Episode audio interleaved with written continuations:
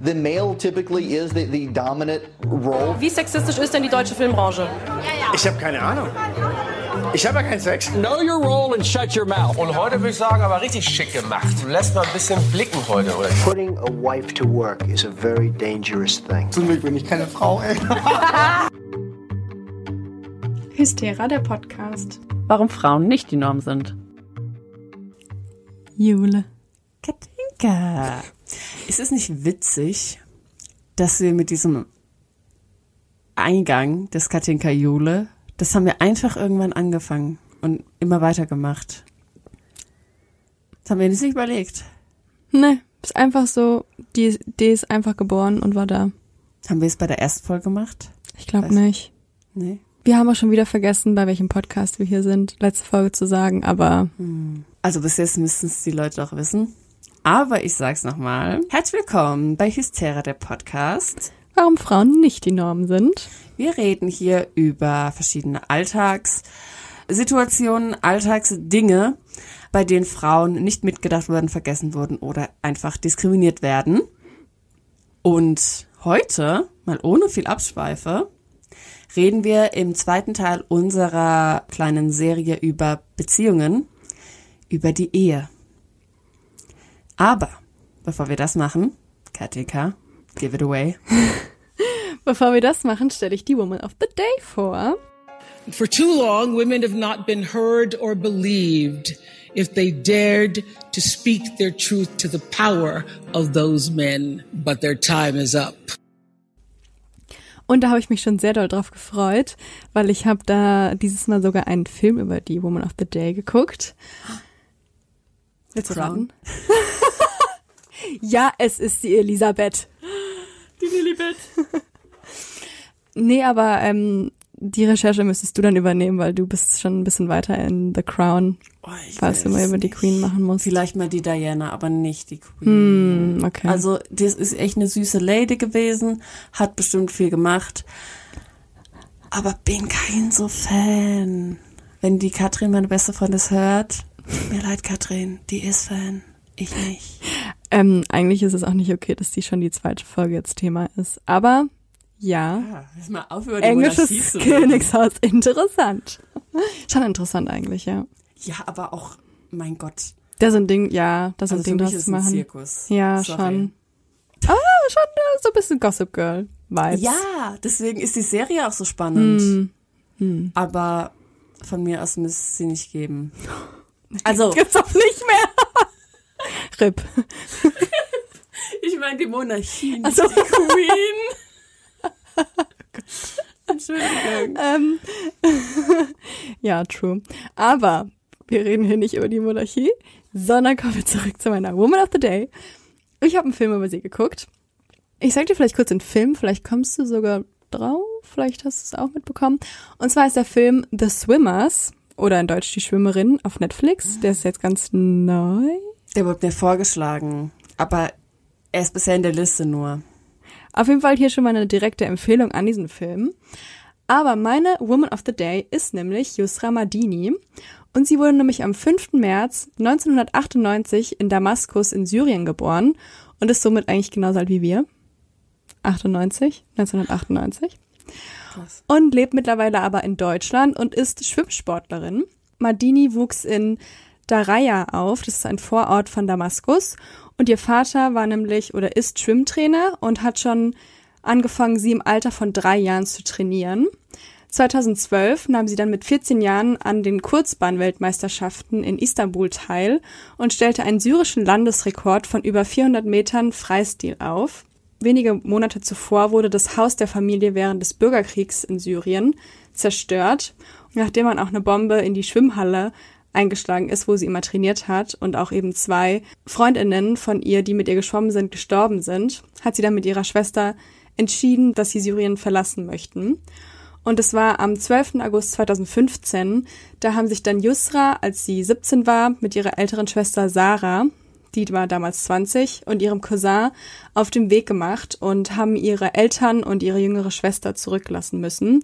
Das Problem war nämlich, Yusra war nämlich 17 und damals war es eben so, dass man sich bis zum 18. Lebensjahr bei so einem Rückholprogramm hieß es, glaube ich, also wo du quasi an, dich anmelden kannst, bis du 18 warst und sagen kannst, ich will, dass auch meine Familie hierher kommt. Mhm. Und Yusra war eben kurz vor ihrem 18. Geburtstag und deswegen haben die gesagt, wenn sie es jetzt nicht machen, dann schaffen sie es wahrscheinlich gar nicht mehr.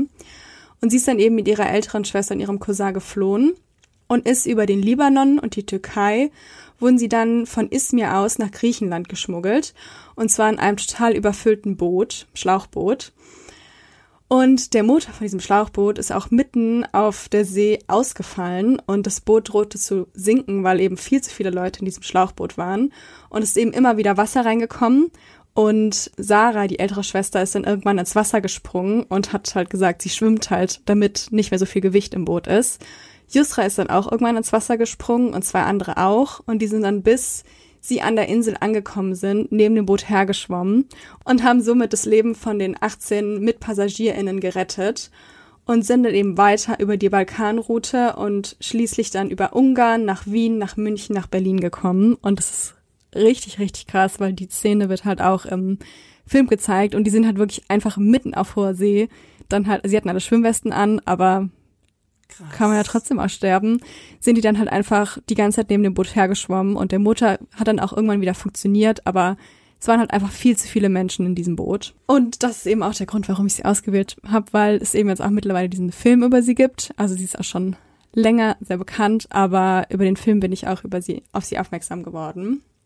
Und in Berlin ist sie dann eben, weil sie unbedingt, ihr großes Ziel war, auf jeden Fall bei den Olympischen Spielen mitzumachen.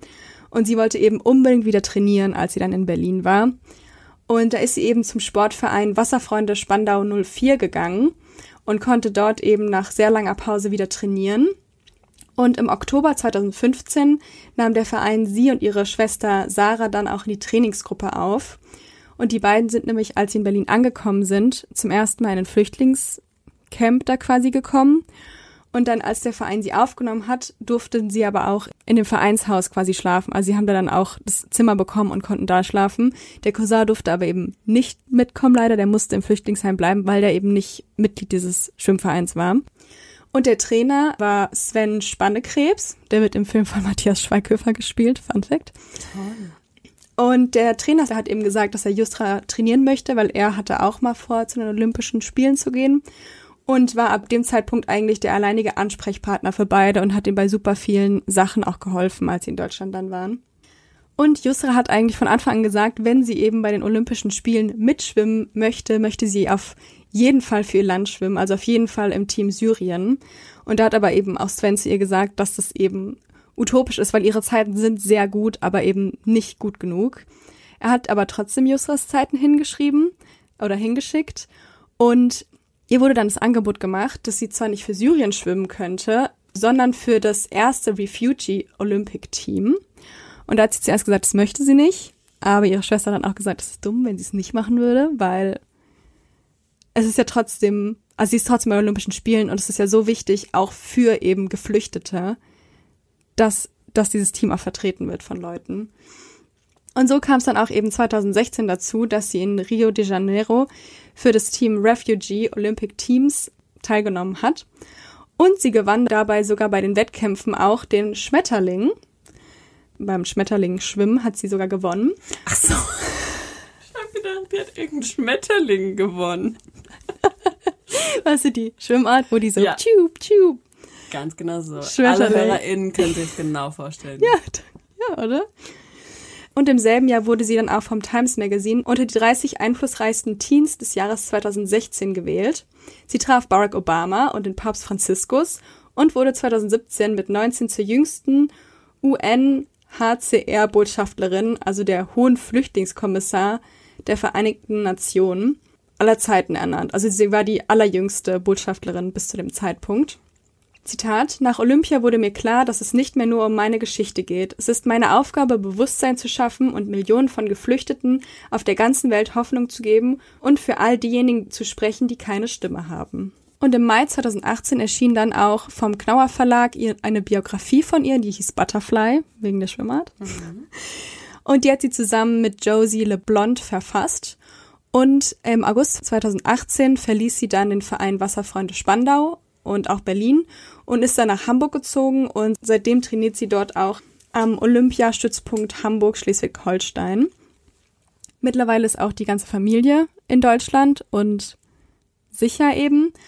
Und ich weiß, wir haben eigentlich nur eine Woman of the Day, aber ich wollte noch mal kurz ihre Schwester erwähnen, weil ihre Schwester Sarah, mit der sie geflüchtet ist, ist eigentlich auch Schwimmerin gewesen, aber hatte da eben nicht so eine Ambition oder es war einfach nicht ihr Lebenstraum, bei Olympia mitzumachen.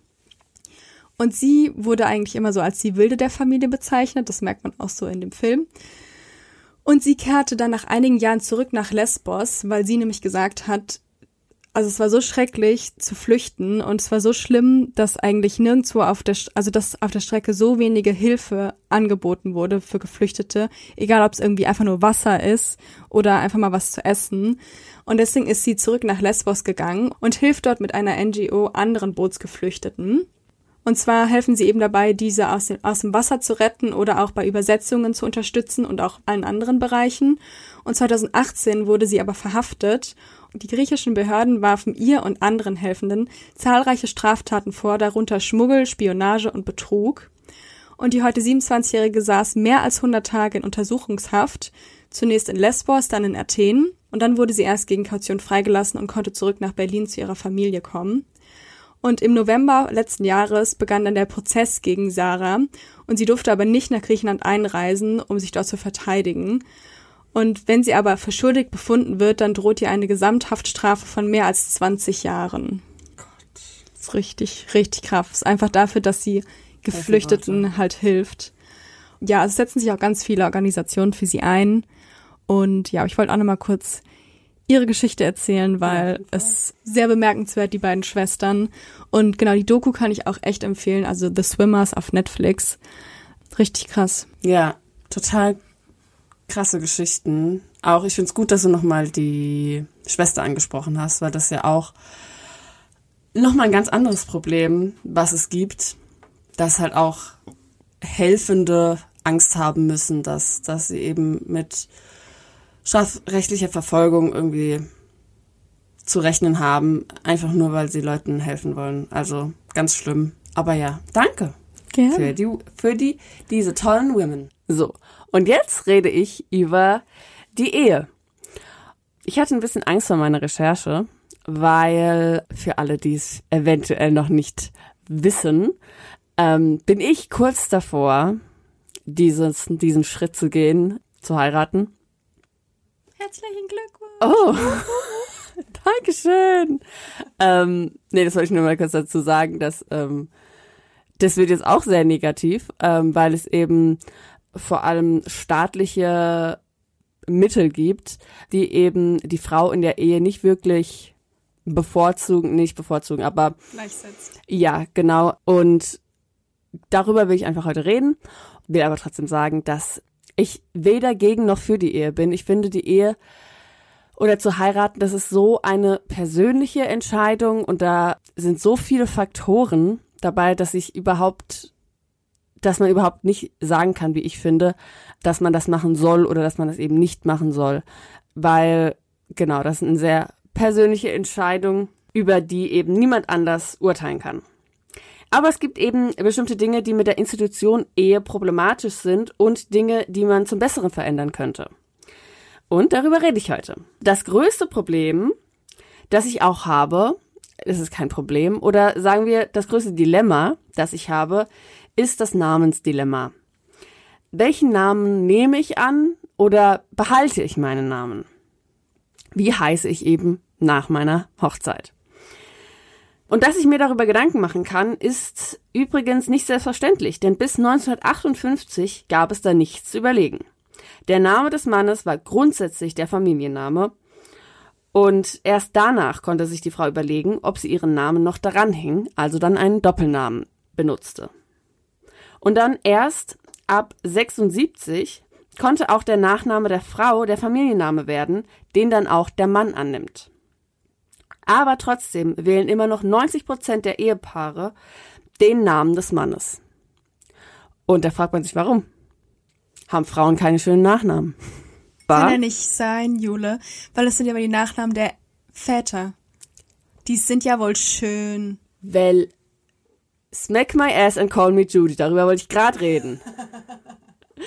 Denn, wie wir schon in einer unserer ersten Folgen, glaube ich, äh, geredet haben, aber das war nur so ein bisschen im Vortalk, was ist überhaupt der Name der Frau? Also welcher Name ist wirklich mein Name?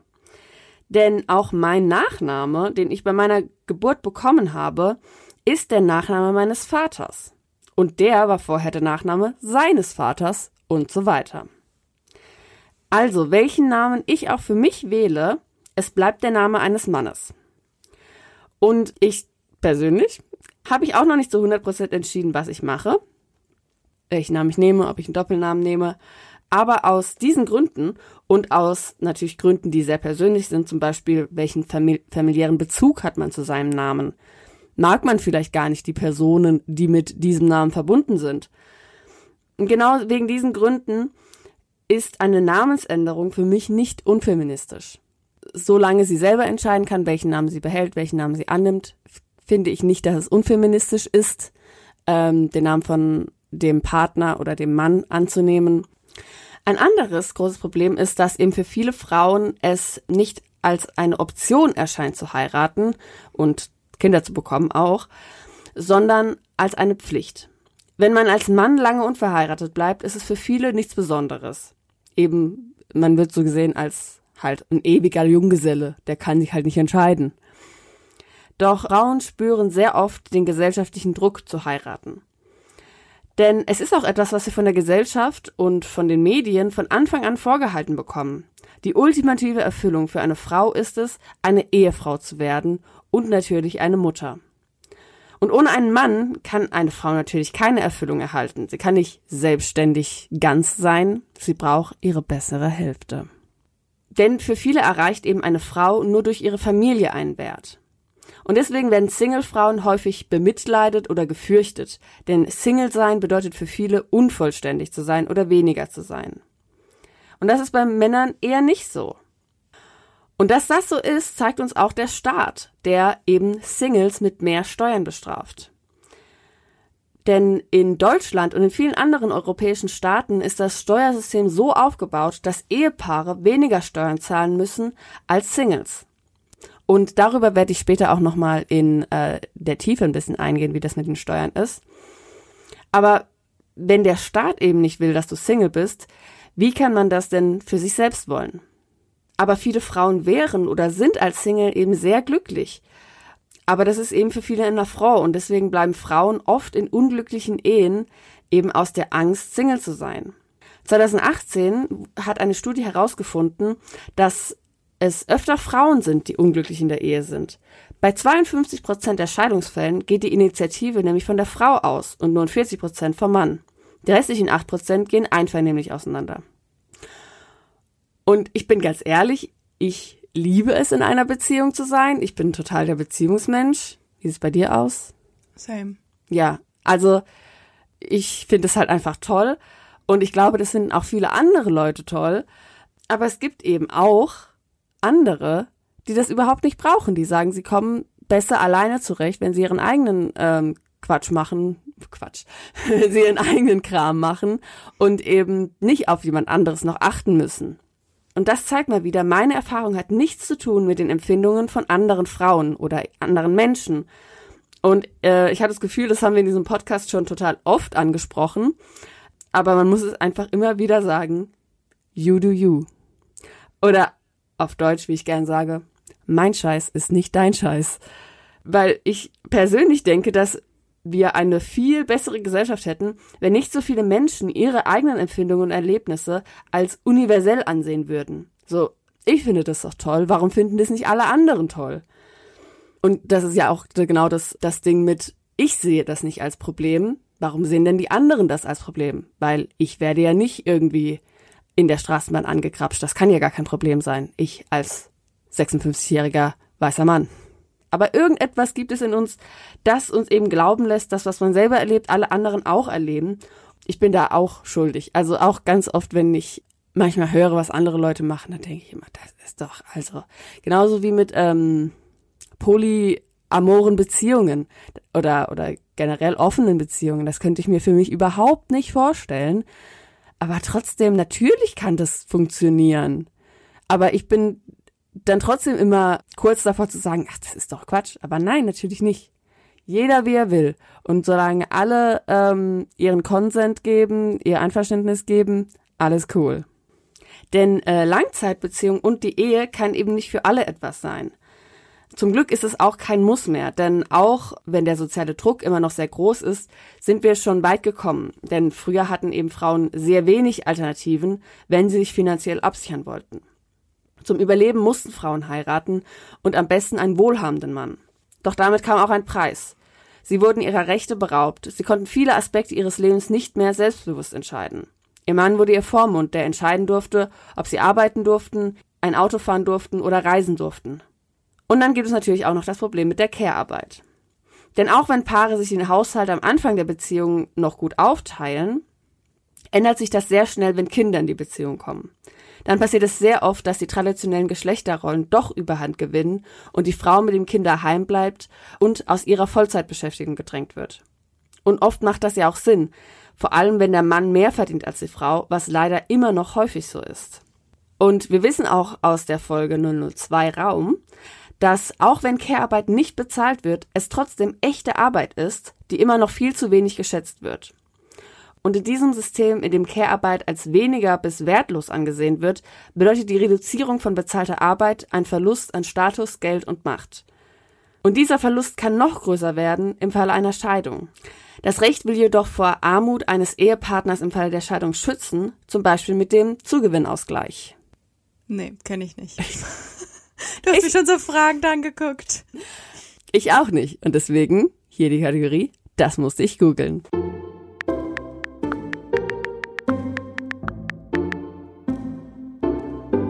Beim Zugewinnausgleich wird bei einer Scheidung geprüft, ob ein Ehepartner oder eine Ehepartnerin im Laufe der Ehe mehr Vermögen hinzugewonnen hat als der andere Partner oder Partnerin. Wenn dies der Fall ist, muss ein finanzieller Ausgleich stattfinden, sodass am Ende beide Partner den gleichen Betrag an Zugewinn haben. Makes sense. Also, wir starten bei Betrag X. Ne? Dann 10 Euro. 10 Euro. Heiraten wir, ich habe 10 Euro, du hast 20 Euro. Mhm. Dann heiraten wir. Can't wait. Dann haben wir 30 Euro. Dann haben wir 30 Euro. Aber im, in der Ehe krieg ich, also im Laufe der Ehe, verdiene ich dann 10 Euro und ich 20 Euro. Genau. Und dann wird so gemacht, dass wir beide 15 kriegen. Ja. Oder? Das auch. Ja. Weil ich habe zwar 20 dann zugefügt und du nur 10, weil ich war halt arbeiten und du nicht. Aber um es fair zu machen, weil du hast die Care-Arbeit gemacht, kriegen wir beide 15. Richtig. Und auch gut äh, geschlussfolgert, dass es an der Care-Arbeit liegt, dass man eben die, den anderen Partner, der eben nicht so viel gearbeitet hat, ähm, ausgleicht, weil eben der auch Arbeit gemacht hat. Aber diese Regelung kann Frauen helfen in diesem Fall, aber es kann auch Frauen benachteiligen. Denn Richterinnen interessieren sich eben nur für das durch Lohnarbeit gewonnene Geld und es ist ihnen egal, wie die unbezahlte Arbeit zu Hause verteilt wurde. Das heißt, es kann sein, dass ein Partnerin mehr Care-Arbeit neben seinem oder ihrem Beruf macht und dann trotzdem den Partner oder die Partnerin auszahlen muss. Also es kann sein, dass zwar du 20 Euro und ich nur 10 Euro verdient habe, aber du trotzdem 100% der Care-Arbeit gemacht hast und ich habe nach meiner Arbeit gechillt. Mhm. Ähm, aber trotzdem musst du mir etwas abgeben. Und ist es fair? Ich weiß nicht. Also auf den ersten Blick hört sich das fair an, aber klar, wenn du dann sagst, dass es noch nicht mal geprüft wird, wer überhaupt die Care-Arbeit gemacht hat, dann ist es halt auch wieder nicht fair, weil es kann ja auch sein, dass, sagen wir mal, der Mann in dem Fall auch gearbeitet hat und 100% der Care-Arbeit gemacht hat. Und dann genau. muss er trotzdem der Frau was auszahlen. Genau. Ja, noch nicht ganz so ausgetüftelt. Genau, da muss einfach noch ein bisschen weiter gedacht werden, denn nur weil man mehr verdient, heißt es ja auch nicht gleich, dass man ähm, dann eben sich nicht um die Care-Arbeit kümmert Und dass man weniger verdient, heißt eben nicht, dass man es macht. Also da können eben Frauen schon benachteiligt werden, wenn sie eben noch mehr Arbeit gemacht haben und sich eben finanziell absichern wollten und dann noch ihren Partner ausbezahlen müssen, der eben dann nichts gemacht hat. Ja.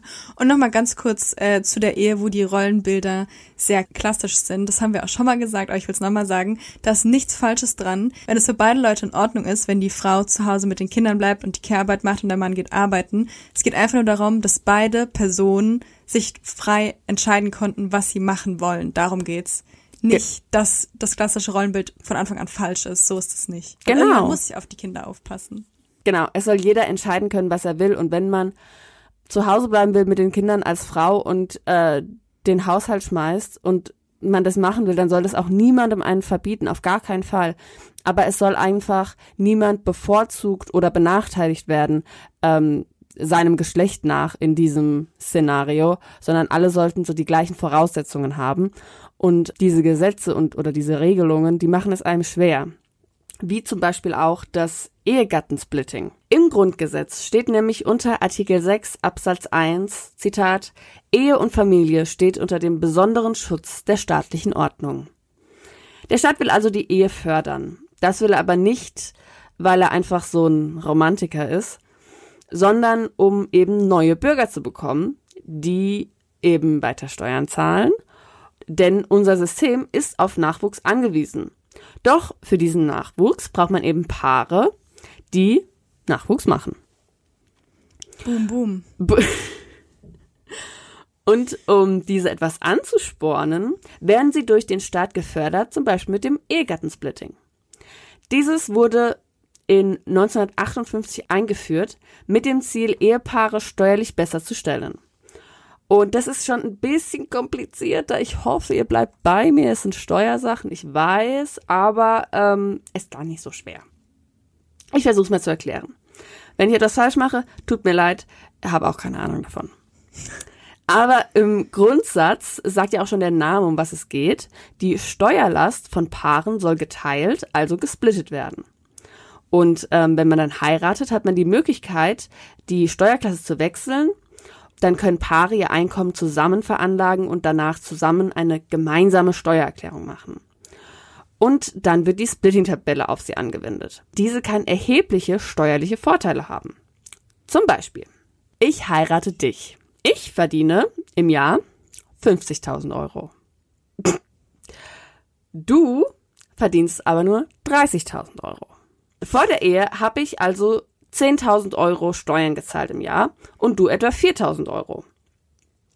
In der Ehe versteuern wir dann unsere Gehälter zusammen, also 80.000 Euro, und zahlen dann jeweils nur noch 6.000 Euro.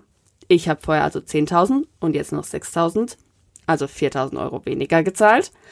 Und du hast vorher 4.000 gezahlt, musst jetzt 2.000 Euro mehr zahlen. Aber unterm Strich trotzdem weniger. Das Paar wird also insgesamt entlastet. Aber die Person, die eben weniger verdient, das, wie wir wissen, leider oft die Frau ist, wird eigentlich mehr belastet. War das verständlich? Ja. Und das ist eben das Problem, denn es manifestiert die schon bestehenden Gehaltsunterschiede. Und es ist generell so, dass je größer der Unterschied der Gehälter ist, desto mehr Steuern kann man sparen. Das heißt, wenn wir genau gleich viel verdienen würden, hätten wir eigentlich überhaupt gar keinen Unterschied beim Ehegattensplitting. Wir würden genau noch die gleichen Steuern zahlen. Und nicht nur werden so verheiratete Paare begünstigt, es begünstigt auch die Ungleichverteilung von Care-Arbeit. Denn Paare könnten ja theoretisch beide weniger arbeiten, um sich die Care-Arbeit dann zu teilen. Das wird jedoch steuerlich benachteiligt, wenn man eben mehr Steuern sparen kann, wenn eben ein Partner mehr arbeitet und dadurch mehr verdient und einer eben sehr viel weniger arbeitet und dadurch weniger verdient. Und diese Steuervorschriften befördern eben die finanzielle Abhängigkeit von einem der EhepartnerInnen. Das Ehegattensplitting ist auf sehr vielen Ebenen unfair. Denn am meisten profitieren die, die sowieso schon gut verdienen und nicht die Familien, die wirklich finanzielle Unterstützung bräuchten. Genauso wenig profitieren alleinerziehende Elternteile, obwohl das meiner Meinung nach viel mehr Sinn ergeben würde. Warum bevorzugt man Paare, die eine für sich sehr persönliche, individuelle Entscheidung getroffen haben, egal ob sie Nachwuchs haben oder nicht? Weil, wie wir uns daran erinnern, darauf kam es ja am Anfang an oder das wäre die Idee dahinter. Es würde für mich viel sinnvoller sein, wenn man einfach Familien, wie auch immer diese aussehen, mit Kindern unterstützt. Aber auch die Ampelkoalition sieht, dass das Ehegattensplitting konservative Ehemodellen zementiert und will jetzt ein neues System einführen. Im Koalitionsvertrag auf Seite 92 heißt es, Zitat, wir wollen die Familienbesteuerung so weiterentwickeln, dass die partnerschaftliche Verantwortung auf wirtschaftliche Unabhängigkeit mit Blick auf alle Familienformen gestärkt werden. Das geht runter wie Öl, der Satz. Ja. Es soll das neue Faktor 4 Modell eingeführt werden und dies soll weiterhin ein Splitting-Verfahren sein, jedoch soll die monatliche Steuerlast gerechter auf beide Partner verteilt werden. Der Rechtsanwalt Stefan Heine meint zu Deutschlandfunk Kultur, dass das neue Modell Anreize schaffen könnte. Zitat, ich glaube, dass es auch psychologische Effekte haben kann. In der Realität ist es so, dass häufig die Ehefrau weniger verdient und dass dann die Aufnahme einer Tätigkeit, wo relativ wenig netto wegen der hohen Steuerlast herauskommt, gar nicht so attraktiv ist. Also das Konzept des Ehegattensplittings zu reformieren ist ein sehr guter erster Schritt. Aber um Frauen vor dem Finanzamt gerechter zu stellen, ist es eben auch unbedingt wichtig, die Care-Arbeit aufzuwerten. Das sagt auch Soziologin Uta Meyer-Gräve. Sie ist Hochschulprofessorin und grüne Sozialpolitikerin. Zitat, wir brauchen eine neue Erzählung von Wirtschaft, die im Grunde diese unbezahlte Care-Arbeit mit als das Fundament betrachtet und die Voraussetzung, auf der das produzierende Gewerbe überhaupt nur aufbauen kann. Das wird leider in unserer Gesellschaft nicht gesehen. Und ich habe das Gefühl, wir sind da auch so ein bisschen, wie nennt man das, broken record, also dass wir andauernd dasselbe erzählen, weil wir sehr oft auf Care-Arbeit zurückkommen. Aber das ist einfach, glaube ich, einer der größten Probleme noch in unserer Gesellschaft, vor allem wenn es eben um Arbeit geht und um ähm, gerechte Verteilung von Arbeit, dass eben die Frauen immer noch so viel mehr arbeiten und so viel weniger verdienen. Also das sehen wir auch ja beim Gender Pay Gap. Und das ist in der Ehe eben nicht anders. Und auch wenn man sich vorher überlegt und eben nicht diese konservative Rollenverteilung haben möchte, dass es eben sehr, sehr schwierig ist, vor allem, wie ich schon gesagt habe, wenn Kinder dazu kommen. Also ich glaube, da müssen wir einfach irgendwie weiterkommen, dass wir Care-Arbeit anders sehen. Ich kann mir überhaupt nicht vorstellen, wie das gemacht werden kann. Das ist aber auch nicht meine Aufgabe. Aber man kann einfach sehen, dass es ungerecht ist und es muss Care-Arbeit muss ganz anders von uns aufgefasst werden, ganz anders von uns bewertet werden. Oder Arbeit an sich müsste einfach reformiert werden. Ja, also was meine Oma jetzt äh, letzt, in den letzten Jahren bekommen hat, das fand ich echt cool. Das ist auch relativ neu und zwar das alleinerziehenden Rente von für Witwen oder für Witwer, denke ich auch. Aber quasi, wenn man ähm, das Kind allein erzogen hat und in der Zeit eben auch nicht arbeiten gehen konnte. Ähm, und das hat sie jetzt nochmal in den letzten Jahren zusätzlich dazu bekommen, weil sie eben dann alleinerziehend war. Und das ist auch relativ neu und das finde ich auch, äh, ist ja schon mal ein Schritt in die richtige Richtung irgendwie. Ja. Dass auch wenn man nicht arbeiten konnte, man trotzdem auch Rente noch ausgezahlt bekommt. Genau, weil man hat ja gearbeitet. Das ist ja, glaube ich, auch äh, einfach schwierig, dass es eben für viele im Kopf ist, ja, die bleiben halt zu Hause und liegen dann mit dem Baby auf der Couch und äh, lassen sich's gut gehen. Also das ist ja wirklich Arbeit und diese Arbeit sollte auch belohnt werden, wie auch in dem letzten Zitat gesagt wurde. Nur durch diese Arbeit können wir überhaupt Lohnarbeit machen, können wir überhaupt ähm, ja die Wirtschaft ankurbeln. Also ohne die Care-Arbeit würde ja alles in sich zusammenbrechen.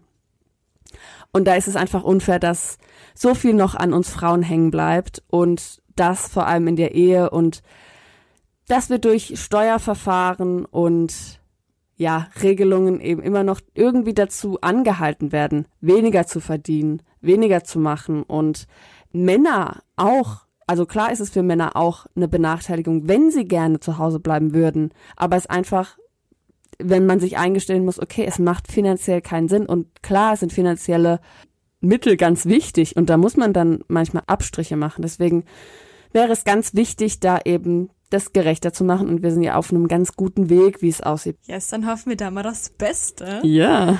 Aber bis da was passiert, ähm, Egal, ob ihr arbeiten gehen wollt oder ob ihr zu Hause bei den Kindern bleiben wollt. Ob ihr Single bleiben wollt oder heiraten wollt, Hauptsache, ihr bleibt schwierig. Schwierig. der war nicht gut, egal. Der erste, der nicht so gut war. ja, Egal. passiert einmal. Bleibt schwierig. Sehr gut. It is no longer acceptable to discuss women's rights as separate from human rights. This has to stop. We cannot all succeed when half of us are held back. It is time to break the silence.